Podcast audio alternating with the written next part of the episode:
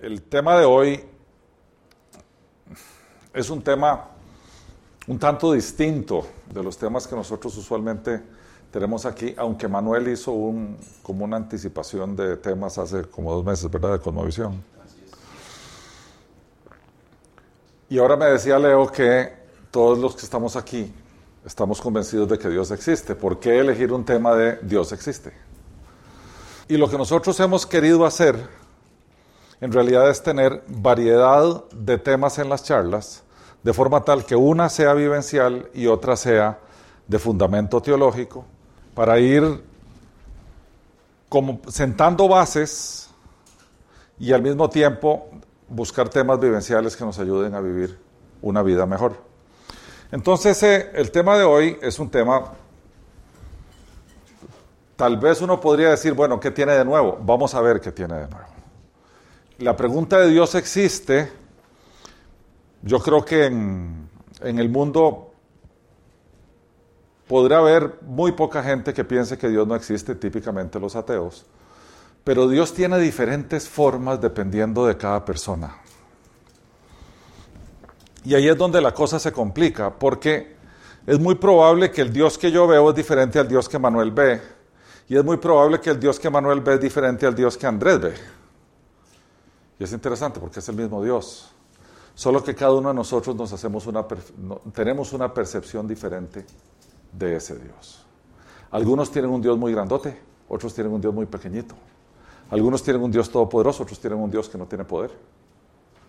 Y así sucesivamente, ¿verdad? Entonces, hoy en día hay dos modas. Hay una que se deriva de las religiones orientales, que tiene que ver con todos los temas esotéricos y ocultistas. Ese movimiento se llama el movimiento de la nueva era y postula, entre otras cosas, la reencarnación, los viajes astrales, los desprendimientos, las energías internas y la canalización de, de esas energías. Hay otro movimiento que es un movimiento que ha cobrado muchísima relevancia, que es el naturalismo, que se basa en el ateísmo. Y hay cada vez más ateos. Y esos ateos hacen preguntas incómodas a los creyentes que los creyentes no saben responder. Bueno, hoy, precisamente, la charla de hoy es para que si un ateo algún día nos pregunta, ¿cómo usted me puede demostrar que Dios existe? Podemos darle una respuesta. Porque si usted un ateo agarra la Biblia y le dice, yo le voy a decir por qué Dios existe, el ateo dice, yo no creo en ese documento. Así que pruébeme que Dios existe sin la Biblia. Entonces vamos a ver uno de los argumentos que demuestra la existencia de Dios. Normalmente hay tres, son tres los argumentos que se usan para demostrar que Dios existe sin la Biblia. Nosotros vamos a tomar uno de esos tres argumentos hoy y tal vez más adelante vamos a tocar otro y después otro otro día, porque sí, no, no se podría cubrir los tres argumentos el día de hoy. Hace un par de meses, creo, Manuel dio una charla que se llamaba la cosmovisión. ¿Quién estuvo en esa charla de los que están aquí? De cosmovisión. Ok. Un repasito muy rápido. Cosmovisión tiene que ver con, y Manuel había puesto unos anteojillos, los lentes a través de los cuales vemos la vida. Vemos el mundo, vemos todas las cosas, ¿verdad? Si uno se pone lentes rojos, ve el mundo rojo, aunque el mundo no sea rojo. Si uno se pone lentes verdes, ve el mundo verde, aunque el mundo no sea verde. Bueno, la cosmovisión son los lentes a través de los cuales uno ve el mundo y toda su existencia y, uno establece todas las relaciones, etcétera, etcétera. Dependiendo de la cosmovisión que uno tiene, así tiene respuestas a preguntas existenciales importantes. Las preguntas famosas que todo el mundo se ha hecho siempre, ¿de dónde vengo? ¿A dónde voy? ¿Y por qué estoy aquí? Esas tres preguntas se las han hecho los filósofos, los teólogos, todo el mundo se ha hecho esas tres preguntas. Entonces, las respuestas a esas preguntas van a depender de cuál es mi, mi cosmovisión. El tema es que no todas las cosmovisiones son correctas. Para analizar el tema de las cosmovisiones, uno tiene que partir de algunos principios filosóficos que esbozaron los famosos Platones y Sócrates y Aristóteles y todos esos chavalos allá por el año 350 antes de Cristo que tiene que ver con principios de verdad. Porque cuando uno se mete en estos temas, más nos vale que sean ciertos, que sean verdad. Porque uno podría pasar una vida entera viviendo una mentira, creyendo que es verdad. Entonces, eh, eh, nuestro trabajo como creyentes responsables es estar seguros que en lo que creemos es cierto. Porque hay un montón de gente que cree en una mentira. El tema es, ¿ellos están equivocados o yo estoy equivocado?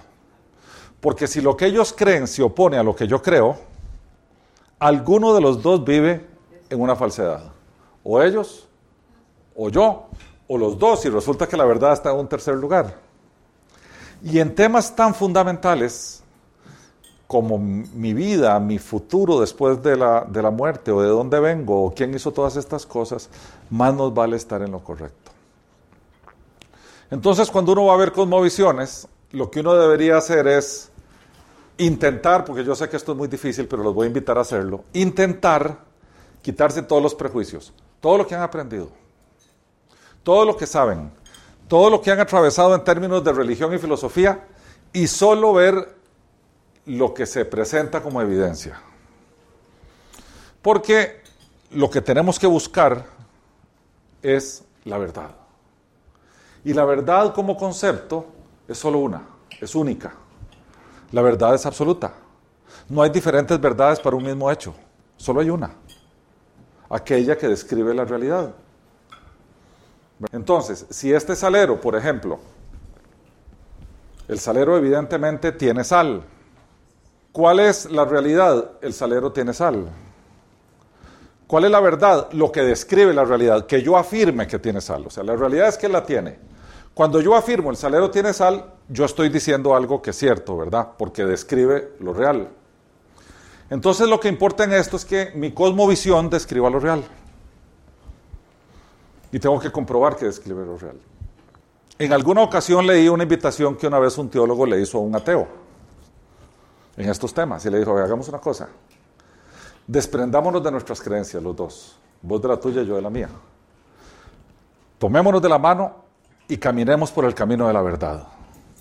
Empecemos a caminar viendo evidencias, a ver a dónde nos llevan.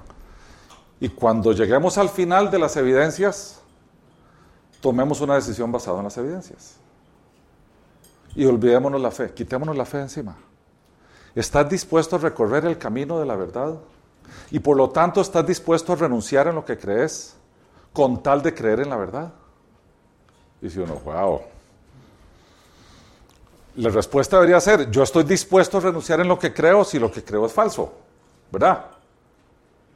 Si al final del camino aquello me di cuenta que es verdad y lo que yo creía no era eso, habría que ser medio maje para decir, voy a, voy a seguir creyendo en algo que yo sé que es mentira. Habría que ser medio maje. Porque si ya encontré la verdad, de me voy a quedar en la verdad, porque lo demás es falso. Uno de los principios era de, Aristóteles, ese principio, o ley, le llaman los filósofos, es la ley de la contradicción. Y la ley de la contradicción lo que dice es que dos declaraciones sobre un mismo tema que se oponen, ambas no pueden ser ciertas al mismo tiempo. Dice uno, eh, sí. Pero es muy sencillo, si yo digo que hay Dios y el ateo dice que no hay, algunos de los dos estamos equivocados. Algunos de los dos. O sea, los dos no podemos estar en lo correcto si tales declaraciones se oponen entre sí. Entonces, vamos a ver en términos de las cosmovisiones, que lo vieron cuando Manuel lo, lo presentó aquí, las tres cosmovisiones que agrupan a la gran mayoría de las religiones, a la gran mayoría de las religiones, que son tal vez las más populares, las más famosas, y que nos van a ayudar a, tocar estos temas en particular. La primera es el teísmo, que típicamente es una cosmovisión occidental. El teísmo agrupa al judaísmo, al islam y al cristianismo. Y mucha gente dice, bueno, es que el teísmo es aquellos que creen en un solo Dios, en un Dios. En realidad eso es monoteísmo. Que no vamos a entrar ahí todavía. El teísmo es una cosmovisión que dice que Dios siempre ha existido y que Dios creó todo. Y que Dios está fuera de su creación. Si esto lo pensamos en una caja y pensamos que la caja la llamamos creación, aquí adentro está el universo con todo lo que hay en él y por supuesto el ser humano. Entonces lo que dice el teísmo es que Dios está separado de su creación porque Dios existía antes de la creación y por lo tanto es a través de la acción de Dios que la creación existe. Por eso aquí la frase que está aquí abajo es la que mejor describe el teísmo. Dios lo creó todo, pero no se creó a sí mismo, porque siempre ha existido. Eso es lo que el teísmo postula. Dios lo creó todo. La otra cosmovisión es el panteísmo. Panteísmo, pan viene de todo, que básicamente agrupa las eh, religiones orientales, fundamentalmente el budismo, el hinduismo, y la nueva religión, llamémosle así por decirle de alguna manera, la nueva era, que toma el budismo y el hinduismo y lo trae a Occidente. Pero es básicamente, prácticamente lo mismo. ¿Qué es lo que dice el panteísmo? Que Dios y su creación son una misma cosa. Por lo tanto, Dios es todo. Entonces el panteísmo postula que nosotros somos parte de Dios, que este proyector es parte de Dios y que el universo es parte de Dios y todo forma parte de Dios. Una gran cosa que siempre ha existido. Por tanto, no ha habido creación. Sencillamente siempre ha existido. Es lo que ellos postulan. Y la tercera es el ateísmo. A en, en griego viene de no, es una negativa. Y es lo que básicamente dice es que no existe Dios, no hay Dios. Sencillamente hay creación, hay universo, hay vida, mas no hay Dios en ninguna parte. Y aquí tenemos varios colores y sabores. Tenemos los antiteístas que son militantes, militantes contra los teístas. Normalmente estos antiteístas son los que publican cosas en las... Hoy en día está muy de moda en las redes sociales de que los creyentes son unos idiotas y son gente muy ofensiva, son gente beligerante. Tenemos los agnósticos, que son los que típicamente dicen, yo no creo ni dejo de creer. ¿Verdad? Es más o menos la frase predilecta de los agnósticos, no creo ni dejo de creer. Sin embargo, los agnósticos lo que dicen es que no tienen suficiente información para creer, pero tampoco tienen suficiente información para no creer. El problema con los agnósticos es que gnosis es conocimiento y A, como dijimos, es no, ¿verdad? Aquí es no hay Dios, aquí no hay conocimiento. Por lo tanto, si usted quiere traducir agnóstico en el español común y corriente, quiere decir ignorante. Si yo me declaro agnóstico, quiere decir que me declaro ignorante. El agnóstico vive feliz en su ignorancia, confiesa su ignorancia y afirma que no le interesa salir de su ignorancia y adquirir conocimiento.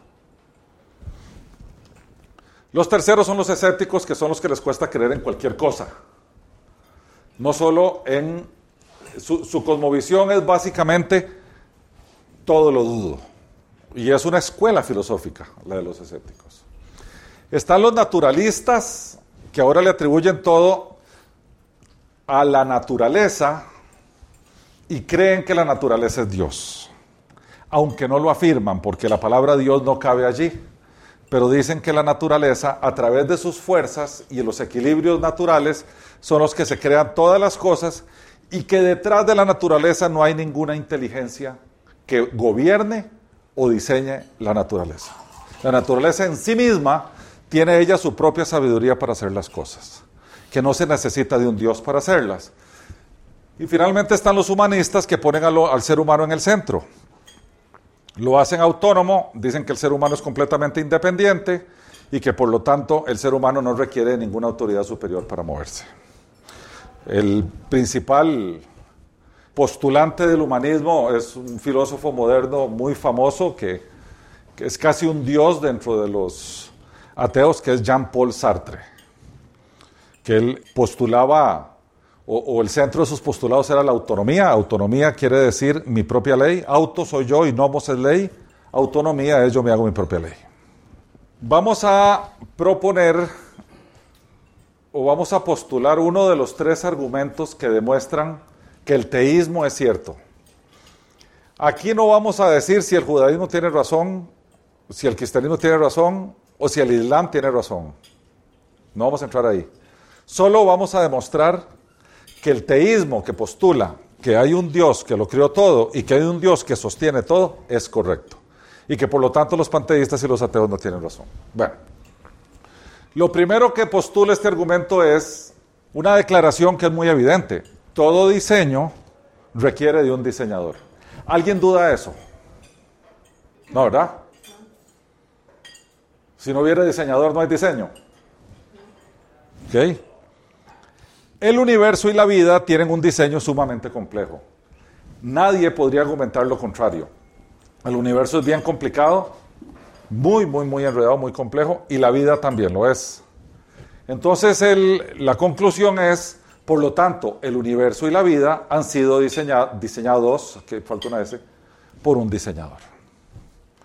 Entonces lo que dice el argumento del diseño inteligente, que en teología se llama el argumento teleológico, porque teleos es diseño en, griego, es que si todo diseño requiere de un diseñador y esta cosa es muy compleja, entonces esta cosa fue diseñada por un diseñador. Y eso implica que tiene un propósito y que antes de ser diseñada no existía, porque fue diseñada. ¿Verdad? Si hubo un agente externo que la diseña, tuvo que haber habido un agente externo que la crea. Entonces vamos a ver. Hoy vamos a intentar ver el tema de los diseños desde la perspectiva del teísta y desde la perspectiva del ateo. Básicamente usando el argumento del ateo naturalista. En otras palabras, que la naturaleza se la puede jugar sola sin Dios. Y vamos a ver el diseño desde dos perspectivas el universo y la tierra y la vida o el ser humano. Y vamos a ver si el ateo y el naturalista tienen razón o si el teísta tiene razón. El teísta postula que todo esto tiene una causa inteligente y una causa inteligente requiere de un diseño. No puede haber universo y no puede haber vida si una causa inteligente no lo diseñó y lo creó. Eso es lo que dice, lo que propone el, teísta. Mientras que el naturalista o ateo lo que dice es que no existe una causa inteligente detrás de la, del universo y del ser humano, que eso se hizo al azar, sin diseño previo, que eso se hizo por casualidad, que las fuerzas operaron y chocaron y en uno de esos choques surgió el inicio de la vida o surgió el inicio del universo y a partir de ahí más fuerzas empezaron a circular y chocar hasta que se fue creando el universo y se fue creando la vida. Eso son lo que los naturalistas postulan, la causa no inteligente, ¿verdad? O sea, detrás del diseño no hay un diseñador, es pura casualidad. Ustedes dicen, qué maje, si es que es hasta evidente esto. Bueno, yo no sé qué porcentaje te habría que ver, pero un elevado porcentaje de la población mundial y sobre todo occidental cree en esto, puesto que cree en, en lo que postula Charles Darwin de la evolución, de la hipótesis de la evolución. La hipótesis de la evolución es esto. La hipótesis de, de la evolución lo que dice es que detrás del ser humano no hay una inteligencia que diseñó aquello, que fue pura casualidad y que todo inició a partir de un charco previda que tenía elementos de no vida y la no vida produjo vida. El caldo. prebiótico, se le, dicen. Y de ahí empezaron a hacer divisiones y ahí salió todas las cosas sin diseño preliminar, básicamente por las fuerzas de la naturaleza. Eso es lo que postula Darwin y es lo que se enseña en las escuelas, colegios, universidades, eh, los médicos, los esto, todo el mundo anda detrás del tema. Entonces, no, no crean que esto es tan tonto como parece. Así es como cree Occidente. Es así. Vamos a ver. Pongamos ejemplos relacionados con diseños. Este es el Mount Rushmore. Este es muy famoso, donde están tallados los cuatro, cuatro caras de cuatro presidentes de los Estados Unidos en una montaña. Si nosotros viéramos esta montaña aquí, tal y como está, con estos cuatro rostros, ¿alguien podría afirmar que eso no tuvo un diseñador? ¿Verdad que no? Es evidente que alguien hizo un diseño y después alguien fue a hacer eso. Alguien podría afirmar que las fuerzas de la naturaleza se encargaron de hacer esto. Habría que ser maje, ¿verdad? Tenemos un ejemplo del Gran Cañón del Colorado, donde sabemos que la erosión, el tiempo, los vientos, todas las fuerzas de la naturaleza empezaron por generar el cañón y el cañón se hizo. Entonces uno podría decir que estas fuerzas naturales al azar pudieron haber hecho esto, pero en modo alguno pudieron haber hecho esto. En modo alguno. O sea, el Gran Cañón es evidente que no tiene un diseño preliminar, mientras que el Monte Rushmore es evidente que sí lo tiene. Entonces, nosotros como seres pensantes, que estamos caminando por el camino de la verdad, dejando nuestros prejuicios de lado, diríamos, bueno, esto requiere de una causa inteligente, el Monte Rushmore, y el Gran Cañón solamente ocurre por, porque las fuerzas de la naturaleza se mezclaron para crear esa cosa. Bien, veamos a ver si el diseño del universo y de la Tierra podría ser casual. Y la pregunta que nos vamos a plantear es, ¿el universo y la Tierra son producto de un diseño inteligente o de causas naturales al azar? A ver, hay fuerzas naturales que nosotros todos conocemos bastante bien. Alguna gente podría hablar de leyes físicas, pero digamos que el conjunto de todas estas cosas podríamos pensar que influye en el medio ambiente. Gravedad, fuerza centrífuga, viento, sol, altas temperaturas, erosión, por allá evaporación, ríos, lagos, inundaciones, lluvia, nieve. Los seres vivientes producen cambios y sin duda alguna el ser humano. Todas esas cosas mezcladas nos dan posibilidades infinitas de que se pueda prever qué va a ocurrir cuando nosotros mezclamos todo esto en, un periodo de tiempo. Son muchas las variables que interactúan ahí, así que uno, uno no puede prever cuando integra todo esto cuál va a ser el producto de esto dentro de 100 años. No puede. Eso es un tema azaroso, ¿verdad? Es un tema de fuerzas que se combinan para allá y para acá. Sin embargo, sin embargo, hace un tiempo los filósofos griegos postularon un principio que llama poderosamente la atención y es el, se llama el principio antrópico. Antropos. ¿Alguien sabe qué es antropos? Persona, ser humano, hombre. Antropos. Antropología, ¿verdad? El estudio del ser humano. Antropomorfo, de forma humana. Bueno, el principio antrópico que ellos esbozaron es un principio de vida. Quiere decir, en otras palabras, ¿qué se necesita para que haya vida? ¿Qué se necesita para que haya vida? ¿Qué sostiene la vida aquí en el planeta Tierra? Porque uno, de uno sale todos los días de la casa, toma el carro, se va para la oficina, y uno no sabe lo que está pasando en el universo para que nosotros podamos salir hoy en la mañana a caminar y nos vamos a trabajar y el fin de semana lo pasamos descansando. Uno no sabe qué está pasando en el universo. ¿Qué tan posible es la vida en la Tierra el día de hoy? Y resulta que han detectado 122 constantes, que ahora vamos a ver algunas, unas por encimita nada más, 122 constantes que si al menos una de ellas falla, no habría vida en la tierra. Si al menos una. O sea, de estas 122 constantes, si hay 121 que funcionan y hay una que no, se extingue la vida en la tierra. Y uno dice, bueno, era, no, es tan seguro que nosotros podamos levantarnos en la mañana y salir a trabajar. O sea, la vida es bien frágil. El universo, tal y como lo conocemos, es un lugar tremendamente peligroso. El universo no es un lugar seguro, es muy peligroso. Hay fuerzas, planetas, meteoritos, cometas. Él se está estirando constantemente, está en movimiento constantemente. La Tierra es una motita, una motita así de polvo en relación al tamaño del universo. Entonces cualquier cosa que le pase cerca a la Tierra o a cualquier cosa, la Tierra desaparecería en un decir amén. O sea, el universo es una, es una ciudad peligrosísima, tremendamente peligrosa. Sin embargo, nosotros estamos aquí contando el cuento como si no fuera peligroso. Veamos algunas constantes de esas que estamos hablando, para que vean lo que se requiere para que haya vida en la Tierra, que sería bien vacilón. A ver, vean la velocidad que la Tierra viaja alrededor del Sol. 107.826 kilómetros por hora. Alguien dice, estás loco. Esa es la velocidad. En este instante que estamos aquí sentados, vamos a esa velocidad alrededor del Sol. En este momento que estamos aquí sentados. De igual manera, si fuéramos a esa velocidad y no hubiera una, una, una fuerza gravitacional del Sol atrayéndonos hacia él, la misma velocidad con que estamos girando nos dispararía por el universo.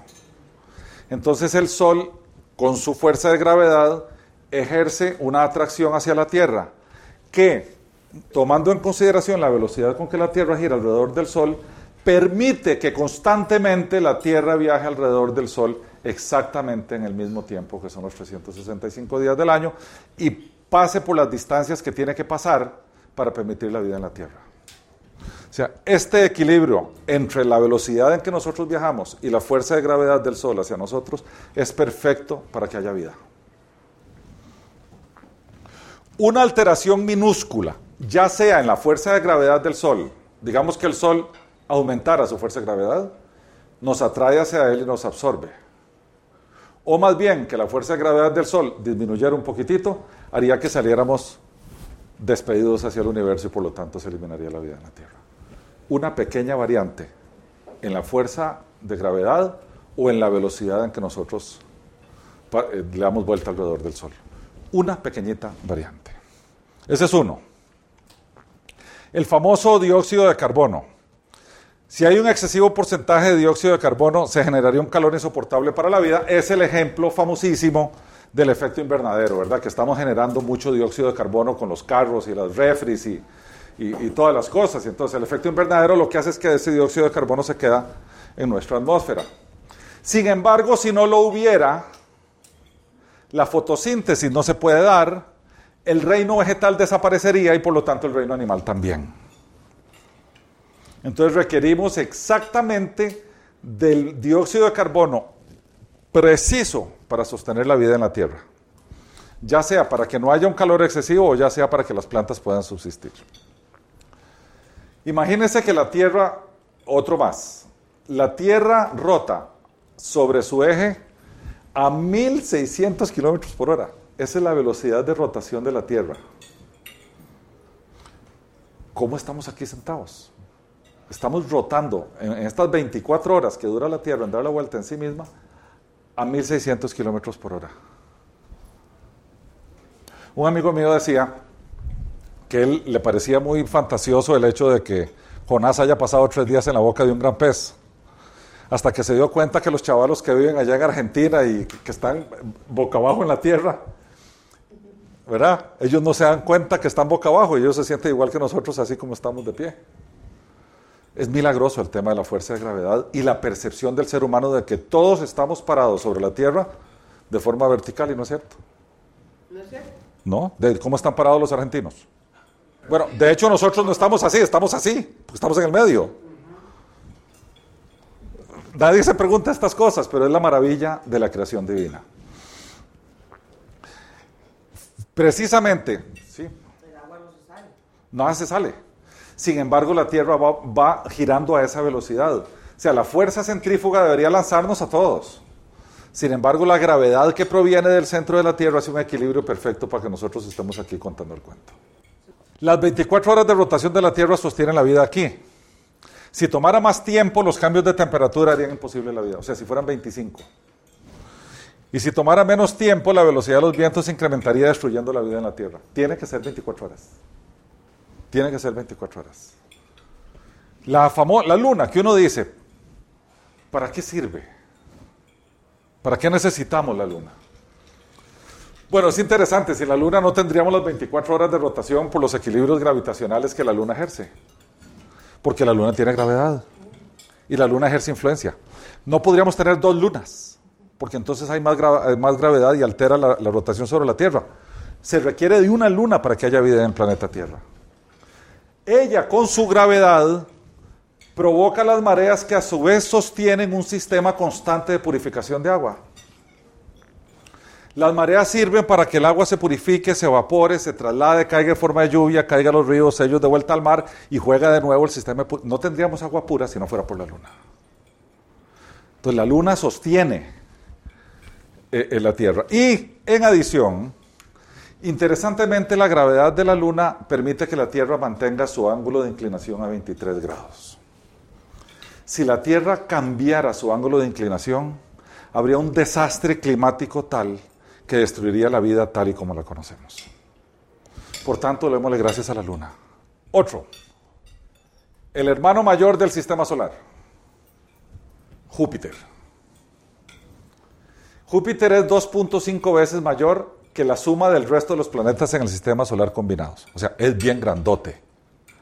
Sumamos todos los planetas, lo multiplicamos por 2.5, ese es el tamaño de Júpiter. ¿Y tiene cuántas lunas tiene Júpiter? 9 o 12, ¿verdad? Algo así eran. 9, creo que eran, que tenía, no me acuerdo. Pero vean qué interesante. Ya se sabe que Júpiter no tiene vida.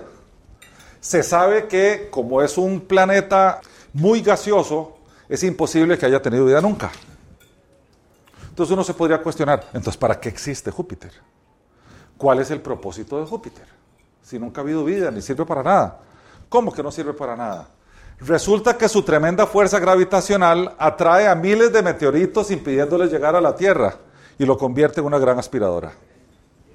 Si no fuera por Júpiter no existiríamos, porque Júpiter es el que atrae todo lo que viene camino a la Tierra, en nubes de meteoritos, etcétera, etcétera, etcétera. Tiene un propósito Júpiter.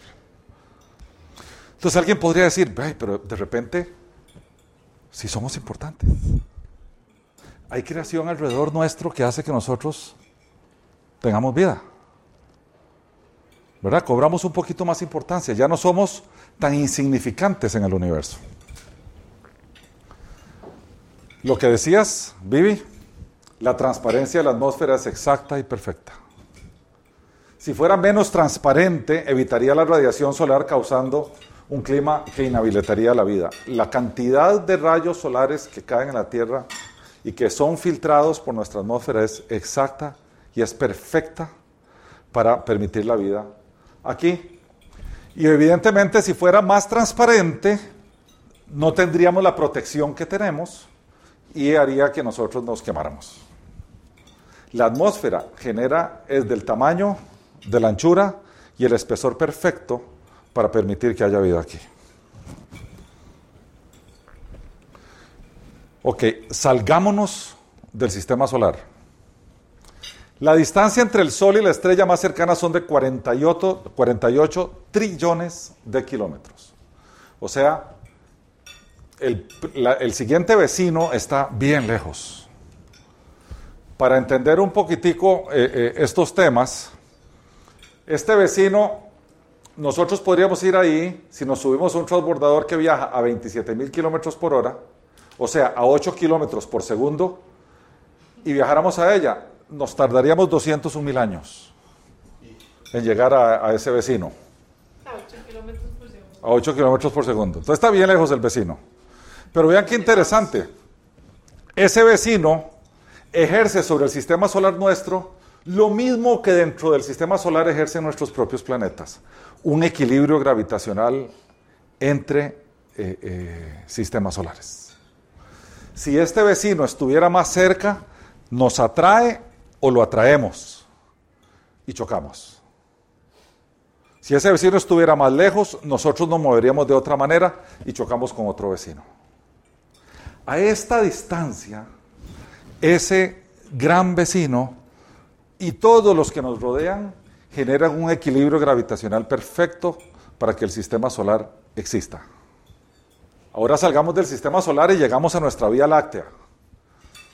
Ahora estamos en, a ver, estábamos en el vecindario del sistema solar, ahora vamos a llegar a la ciudad, ¿verdad? Que es la Vía Láctea. En nuestra Vía Láctea hay más o menos 100 billones de estrellas. 100 billones. 100 billones de soles. 100 billones de sistemas. 100 billones. Y ella gira como una nebulosa en espiral. Y todos esos sistemas van girando en los brazos de la Vía Láctea ahí adentro sin chocar, porque mantienen un equilibrio perfecto entre vecinos. 100 billones de estrellas. Por favor, siéntense aquí a comerse ese almuerzo y pensar lo que eso significa uno. Qué pequeñitos somos. Sin embargo, esos 100 billones de sistemas que hay en la Vía Láctea tienen un equilibrio perfecto para que nosotros podamos estar aquí almorzando hoy. Si no, no podríamos estar almorzando aquí, no habría vida en el planeta Tierra. Hemos terminado. Pero sigamos, porque ahora vamos a ir al, salimos de la ciudad y llegamos al planeta. De estas, donde hay 100 billones de estrellas en la Vía Láctea, resulta que en el universo hay 100 billones de galaxias. O sea, hay 100 billones de vías lácteas que a su vez tienen 100 billones de estrellas, como el Sol. Y el principio permanece igual. Hay un equilibrio perfecto de gravedad y fuerza centrífuga entre estos 100 billones de galaxias que permiten que la Vía Láctea exista. Y entre estos 100 billones de estrellas que permiten que el sistema solar exista. Y dentro del sistema solar que permite que la Tierra exista. Y dentro de la Tierra que permita que nosotros tengamos vida. Yo no puedo pensar en que esto sea casual, en que esto sea al azar. No, no tiene, eso no guarda el menor sentido.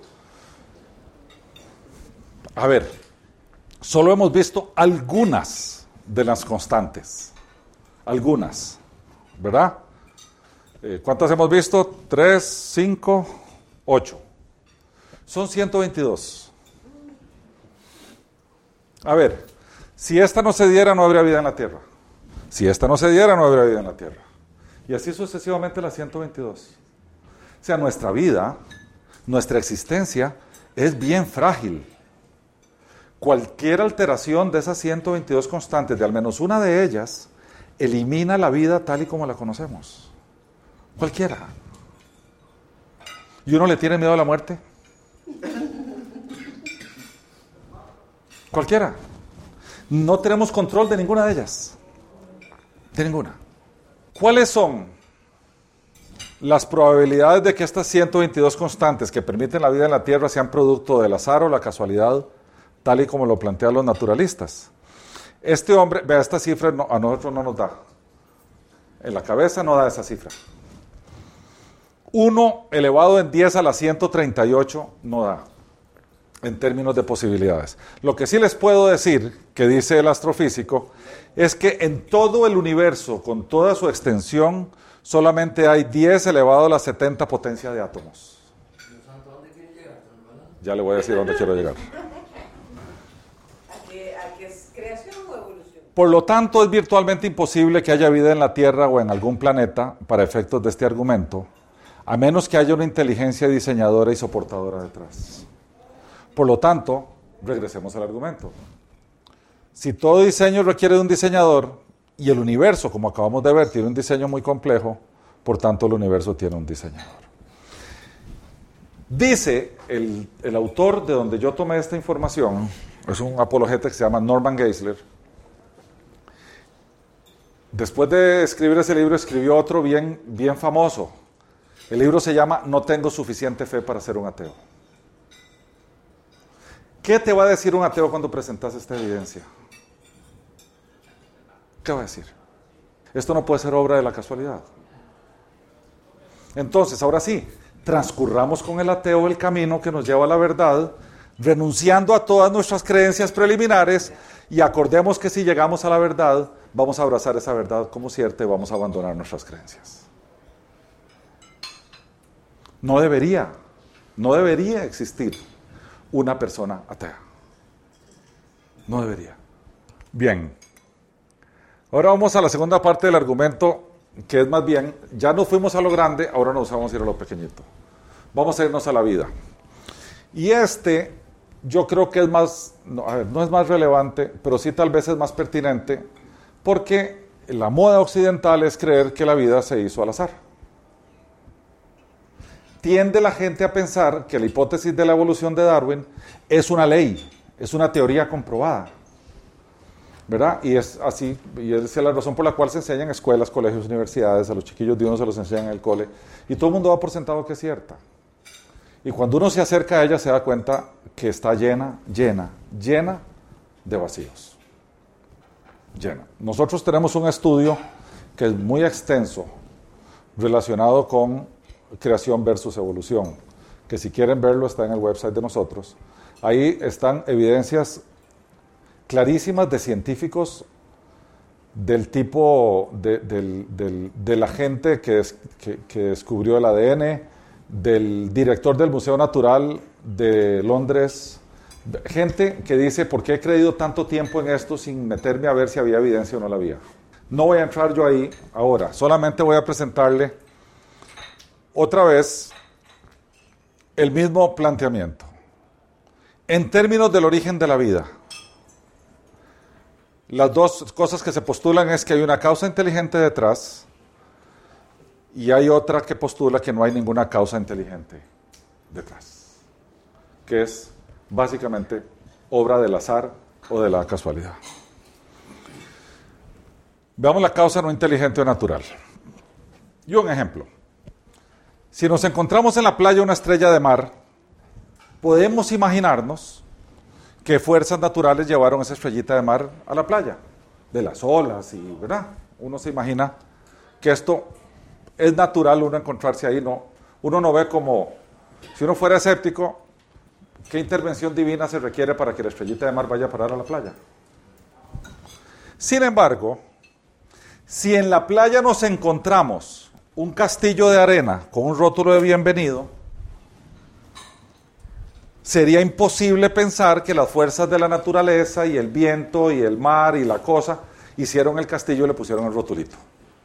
O sea, es evidente que esto tenía un diseño y por lo tanto, a partir del diseño que tenía, alguien fue y lo hizo. Y le puso aquí abajo bienvenido, por lo tanto tenía un propósito, darte la bienvenida cuando llegas a la playa. La principal hipótesis del origen de la vida, como dijimos, que postula la causa no inteligente, es la de la evolución formulada por Darwin. Y básicamente, lo que Darwin dice es que la vida inicia por generación espontánea. Esto es, en algún momento en el tiempo, él postula que son 3.5 billones de años, se generó un organismo unicelular, como una mevita, una meva. A partir de que químicos inorgánicos, o sea, químicos que no tenían vida, se juntaron y esos químicos inorgánicos generaron un organismo unicelular con vida. Ya ahí partimos de una base completamente errónea. Esto sería vida producida por no vida. Pero bueno, eso es lo que eh, propone Darwin, la generación espontánea.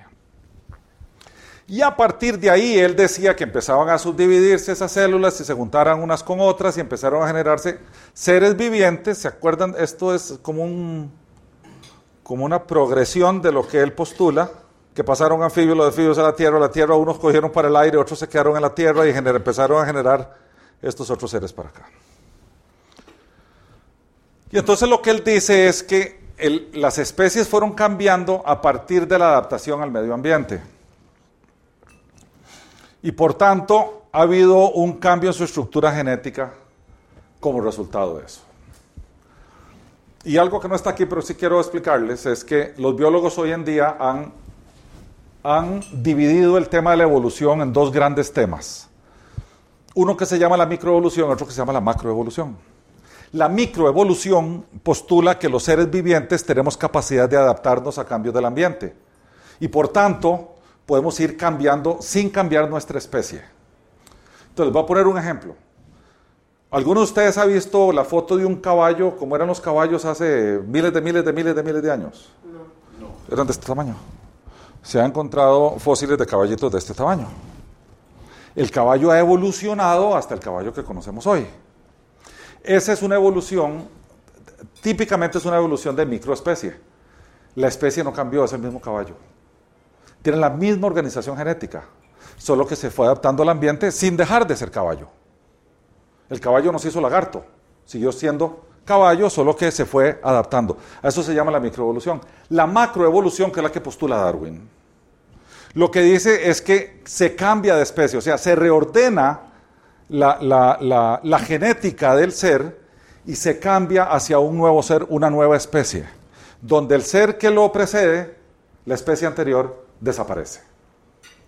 Eso es lo que dice Darwin. Entonces, el caballo podría convertirse en ave o podría convertirse en reptil y no generarse en caballo. Entonces, los creacionistas afirman que la microevolución es sumamente válida. Todos nos vamos adaptando al medio ambiente con el tiempo, pero eso no quiere decir que la flor dejó de ser flor, la rosa dejó de ser rosa, el perro dejó de ser perro. El tigre dientes de sable perdió los colmillos, pero sigue siendo tigre. Eso no quiere decir que el mono sea hombre. Eh, ni que el hombre haga el mono, ¿verdad? Porque lo que dicen en términos del mono es que la carga genética del mono y del hombre es más o menos muy parecida, anda por ahí en 93%. Resulta que es la misma con el cerdo. El cerdo tiene un 93% de similitud genética con el ser humano. De hecho, las válvulas cardíacas que le ponen a la gente cuando le cambian la, la válvula aórtica es de un cerdo. Y eso no nos hace a nosotros venir del cerdo. ¿Verdad? Pero bueno, sigamos por aquí porque ya me desvié. Que nos guste, chanchos, así. Es, no, hace que nos guste, ¿verdad? El tema es que en la época en que Darwin postula esto no teníamos los instrumentos, no teníamos los instrumentos de medición que tenemos hoy. Hoy tenemos microscópicos poderos- microscopios poderosísimos y tenemos tecnología que va mucho más allá de lo que Darwin hubiera soñado. Entonces, y como para investigar el universo necesitamos de telescopios potentes, para hablar de estos temas necesitamos de microscopios también. Y sale el tema famoso del ADN que Darwin no tenía ni la menor idea de lo que eso era. El ADN es más o menos, para hacerlo en poquito, es una estructura donde se guardan nuestras características. Llamémosle así, es más fácil. Donde se guardan las características de cada ser. Y se hereda, y ellos están en el interior del núcleo de las células, a ver si se acuerdan ustedes de biología del cole, en unas estructuras que se llaman cromosomas. Y ahí está la descripción de cada uno. No voy a entrar ahí a, a- detallar tema. ¿Cómo es que se organiza esta información? Porque lo que hace esta estructura aquí es tener información. O sea, yo tengo el tamaño que tengo porque mi ADN está estructurado de tal forma que tengo este tamaño. Y lo que tiene el ADN es un, voy a decirlo, un alfabeto. O sea, si se va a escribir mensajes genéticos, se requiere de un alfabeto. El del ADN tiene cuatro letras, nada más. Y estas letras básicamente corresponden a estas bases nitrogenadas que estoy seguro que Andrés conoce, pero no nos interesa entrar a describirlas a cada una de ellas. Adenina, timina, citosina y guanina.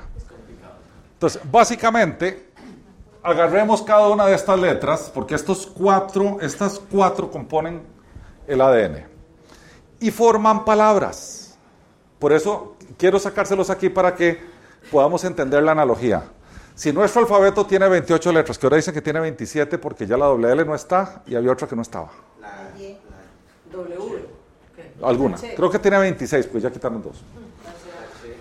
Bueno, el alfabeto genético tiene solo cuatro, que obedece a estas cuatro de aquí.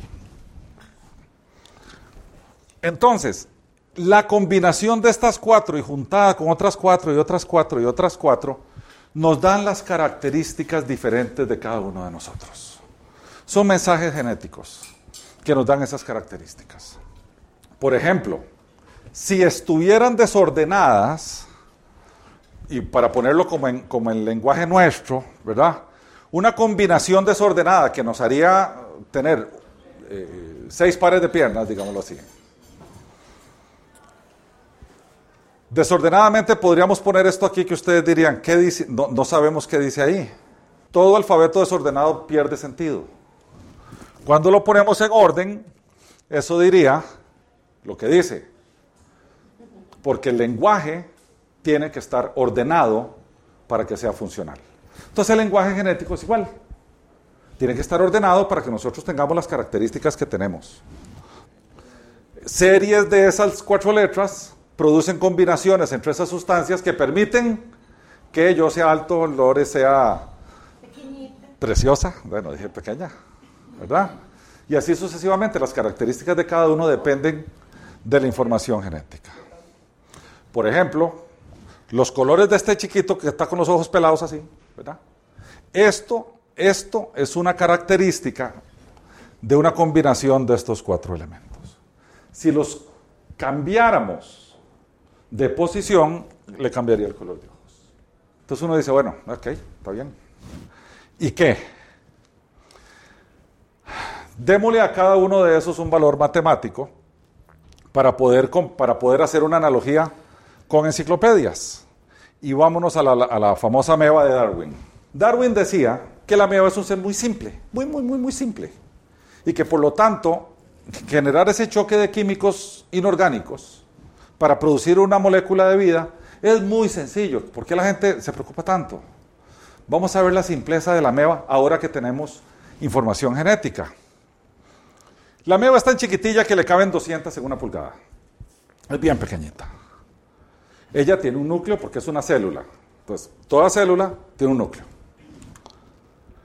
En el núcleo, la meba tiene el equivalente no a una, sino a 30 enciclopedias de 10 tomos cada una de información genética. 10 a ver, 30 enciclopedias de 10 tomos cada una, de cadenas alfabetizadas del ADN. Una amebita, el núcleo de la ameba. Solo el núcleo. Así que no es tan sencilla. Toda la ameba tiene el equivalente a mil enciclopedias de 10 tomos cada una. Toda la ameba, una amebita. Tiene toda esta información genética ¿Qué es la que permite que la meba sea quien es y haga lo que hace? Porque esa combinación genética es lo que hace que la meba sea, o sea, que sea un ser. Una célula, una célula tiene esta información genética. O sea, no era tan simple. Habría que ir donde Darwin y decirle, perdona, la cosa no es tan sencilla, ¿verdad? No es tan simple. Ahora nuestro cerebro uno de los ateos más famosos, astrónomos, era Carl Sagan. No sé si ustedes se acuerdan de una serie que había que se llamaba Cosmos. Ahora la están pasando otra vez, la están reeditando, que era de Carl Sagan. Carl Sagan decía lo siguiente. La obra se llama Un viaje al interior del cerebro humano. Decía, el contenido de información en el cerebro humano expresado en bits es probablemente comparable al número total de conexiones de neuronas, por lo menos 100 trillones de bits. Si esa cantidad fuera escrita, para que nosotros nos imaginemos, llenaría 20 millones de volúmenes de libros, como un promedio de las bibliotecas más grandes del mundo. La equivalencia de 20 millones de libros existe dentro de las cabezas de cada uno de nosotros. 20 millones de libros en cada una de nuestras cabezas. Entonces dice, él decía, el cerebro es un lugar inmenso en un pequeño espacio. La neuroquímica del cerebro es asombrosamente activa. Es el circuito de maquinaria más maravilloso comparado a cualquier otro inventado por humanos. Para graficar qué quiere decir esto, que decía Carl Sagan, pensemos que son 20 millones de libros. Y pensemos en un estadio que tiene 20 mil asientos. Y pongamos en cada asiento mil libros para arriba. Esos 20 millones de libros. Eso hay en cada, entre oreja y oreja tenemos nosotros 20 millones de libros. La pregunta procede, ¿de dónde vino esto? ¿Esto es casual? ¿Esto viene de que se juntaron dos elementos químicos sin vida y produjeron vida y de repente a punta de casualidad y azar se generó toda esta cosa? Decía este señor William Pally, se los voy a explicar así rápidamente sin leerlo, que si usted encuentra en un desierto un reloj, ahí puesto, usted no va a dudar en modo alguno de que ese reloj alguien lo diseñó, alguien lo fabricó y tenía el propósito de dar el tiempo. Usted no puede imaginar, bajo ninguna circunstancia, que este reloj lo hicieron las fuerzas de la naturaleza. Generaron cada una de las piezas, lo armaron para que funcionara y da la hora. ¿Verdad? Los vientos, las tempestades y los huracanes hicieron el reloj. No puede imaginarse eso. Entonces decía William Paley, si usted sabe que el reloj fue diseñado, creado con un propósito, ¿cuánto más complejo es el universo y cuánto más compleja es la vida humana que este reloj? Mucho más. Entonces, si usted está convencido de que este reloj fue creado por alguien y no fue producto del azar, ¿por qué entonces el mundo insiste en que el ser humano es creado por el azar? No tiene lógica, no tiene lógica alguna. Por lo tanto, entendemos que el castillo de arena es hecho por un diseñador y por lo tanto no viene, no viene de una, del azar o, las causas naturales. Asimismo, la meva tampoco puede venir de causas naturales y sin duda alguna nuestro cerebro no es producto de causas naturales que por casualidad a lo largo de los años nos crearon como nosotros somos. Es completamente improbable. Olvidándonos de nuestra fe, olvidémonos de la fe, por favor. Solo quedémonos en, en, los datos, en la lógica, en la evidencia. Es completamente improbable. Sin duda, se requiere mucho más fe para ser ateo y no creer que hay una causa inteligente detrás, después de ver esto. Se requiere más fe para ser ateo que para ser creyente. El creyente tiene elementos suficientes que Dios ha dejado en la tierra como para ser creyente sin fe. Porque no hemos sacado la Biblia. No he puesto un solo versículo bíblico aquí. Ni un versículo. Es básicamente la evidencia que Dios dejó en la creación. Y ahora sí les voy a sacar un versículo bíblico. Dice la escritura que el, que el Dios Todopoderoso se ha revelado, ha revelado en su creación su eterno poder y su deidad. Lo ha revelado por las cosas creadas. Y dice, por lo tanto, no tienen excusa. Lo que dice la escritura es que usted abre los ojos y ve la creación y usted discierne detrás a un creador. Por tanto, el que llegue al final y diga, yo nunca leí la Biblia, o nunca nadie me vino a decir nada, no tiene excusa, porque usted puede discernir al Creador detrás de la creación. Es muy fácil. Por tanto, para cerrar, todo diseño requiere de un diseñador. Sabemos que el universo y la vida tienen un diseño sumamente complejo y por lo tanto el universo y la vida han sido diseñados por un diseñador y tal diseñador es Dios. Este es uno de los tres argumentos que normalmente se usan para demostrar la existencia de Dios. ¿Por qué, por qué presentárselos hoy? Porque yo creo que nosotros tenemos, bueno, este es un mandato bíblico, pero más allá de eso, nosotros tenemos como una responsabilidad de tener una respuesta inteligente cuando alguien hace una pregunta sincera sobre Dios. Sincera. Porque, a ver, a mí no me gusta enfrascarme en discusiones con ateos que el único interés que tienen ellos es demostrar que yo estoy equivocado y ellos vivir felices en su ateísmo. Yo no me meto con un ateo. No me interesa meterme con el ateo. Si él es sincero, viene y me dice, mira, contame, ¿por qué, ¿por qué vos sos creyente? Pero no porque quiere como demostrar y dejarme en ridículo, digámoslo así, sino porque en realidad tiene una curiosidad genuina. Yo me siento las horas que sean necesarias para contarle por qué yo soy creyente. Y, normalmente mi argumento va a arrancar con mi vida, mi fe, lo que Dios ha hecho en mi vida, y va a terminar con evidencias que Dios ha dejado ahí, como, como Hansel y Gretel, ¿verdad? Con los, las migajitas de pan que Dios ha ido dejando que nos lleva a un destino. Bueno, el, camito, el camino de las migajitas de pan. Pero nosotros sí deberíamos estar preparados para compartir el privilegio de saber que Dios existe con aquel que no tiene ese privilegio. Y compartirlo de forma inteligente, no de forma fanática de forma inteligente, de forma razonable, porque Dios nos hizo personas razonables. ¿Ustedes se acuerdan cuál era el primer mandamiento? Jesús dijo que había dos mandamientos que resumían toda la ley. ¿Ustedes se acuerdan cuál era el primero de los dos? Amar a Dios. ¿Amarás a Dios con qué? Con toda tu mente, con todo tu corazón, con todo tu cuerpo. con toda tu alma. Él decía, con toda tu mente, con toda tu corazón y toda tu alma. Quiere decir, ama, tenés que amar a Dios con, con tu raciocinio, con tu mente, con tu inteligencia, con tu corazón, porque tiene que ser un amor pasional, ¿verdad? Pero te lo pone ahí, con tu mente, con tu inteligencia. Tienes que estar en condiciones de entender tu fe, porque de otra manera tu fe va a estar basada en hojarasca, que con cualquier quema se va. Tu fe tiene que estar basada en tu razón y hay una carga de fe de cosas que no vemos, pero que sabemos que están allí. Pero la fe del ser humano, que es un ser racional, tiene un altísimo contenido de raciocinio. De entender que, como decía el apóstol Pablo, yo sé a quién he creído.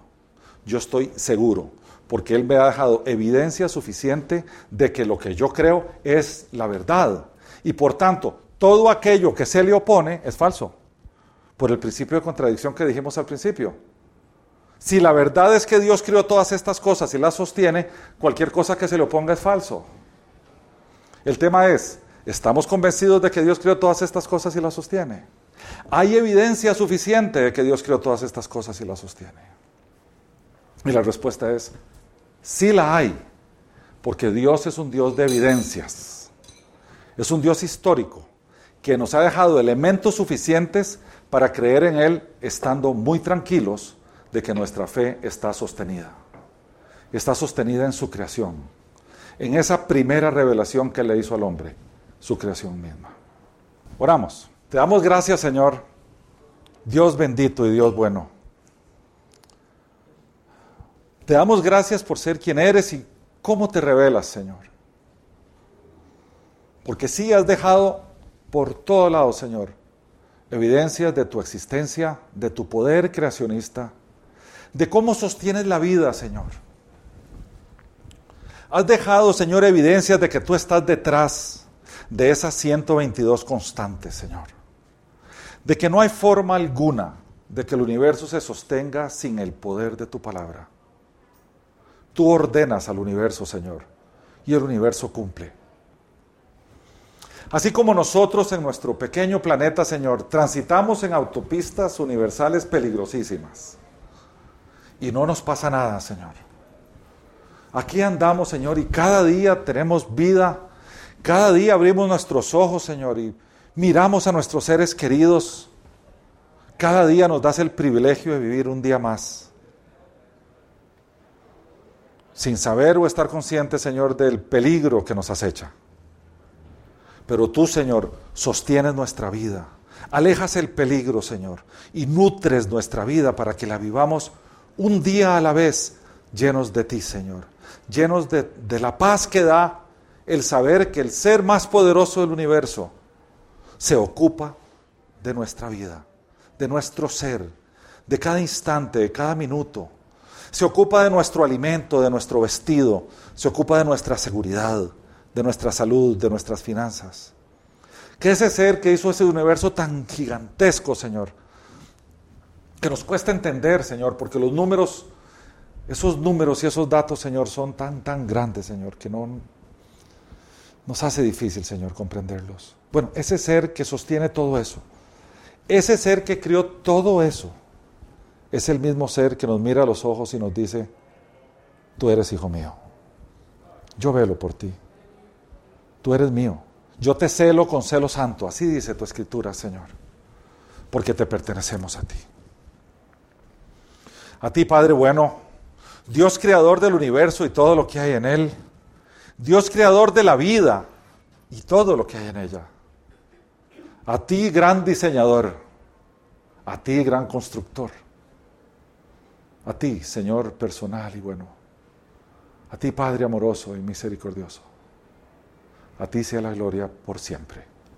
Amén.